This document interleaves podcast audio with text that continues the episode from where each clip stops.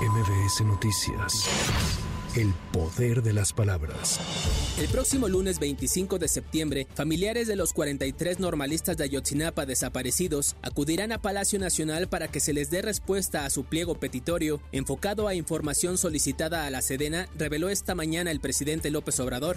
Ante la llegada masiva de migrantes al país, el jefe del Ejecutivo Federal criticó a países y a organismos internacionales de no tener un plan para atender este problema en el mundo y señaló que únicamente se toma partido en las guerras y se envía armamento. ¿Por qué es esta afluencia de migrantes? Porque no hay un solo plan de organismos financieros internacionales, de las principales potencias, para ayudar a los países con más pobreza. Lo único que hacen es tomar partido en las guerras y enviar armamento. Si todo ese dinero que utilizan para armamentos se utilizara para el desarrollo de los pueblos, para garantizar oportunidades de trabajo, de estudio, estaríamos viviendo en un mundo más fraterno, más justo, más humano y no tendríamos esos problemas, el fenómeno migratorio.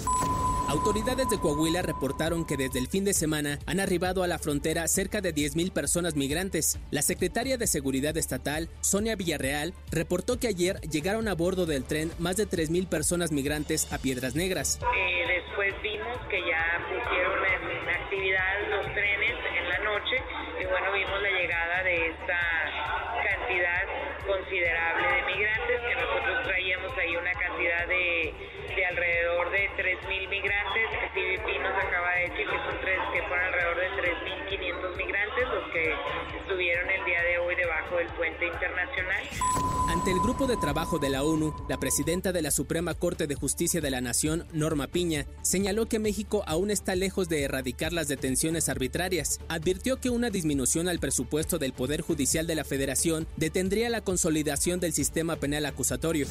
Tras señalar que se respeta la autonomía y soberanía del Estado de Morelos, la fiscal general de Justicia Capitalina, Ernestina Godoy, destacó la vinculación a proceso del director de investigaciones y procesos penales de la Fiscalía de Feminicidios de dicho estado y dijo que se trata de hacer justicia a la familia de Ariadna Fernanda, víctima de feminicidio, por el cual también está preso el fiscal Uriel Carmona, quien enfrenta tres procesos penales y permanece preso en el penal federal del Altiplano. Para MBS Noticias, Giro Montes de Oca. MBS Noticias.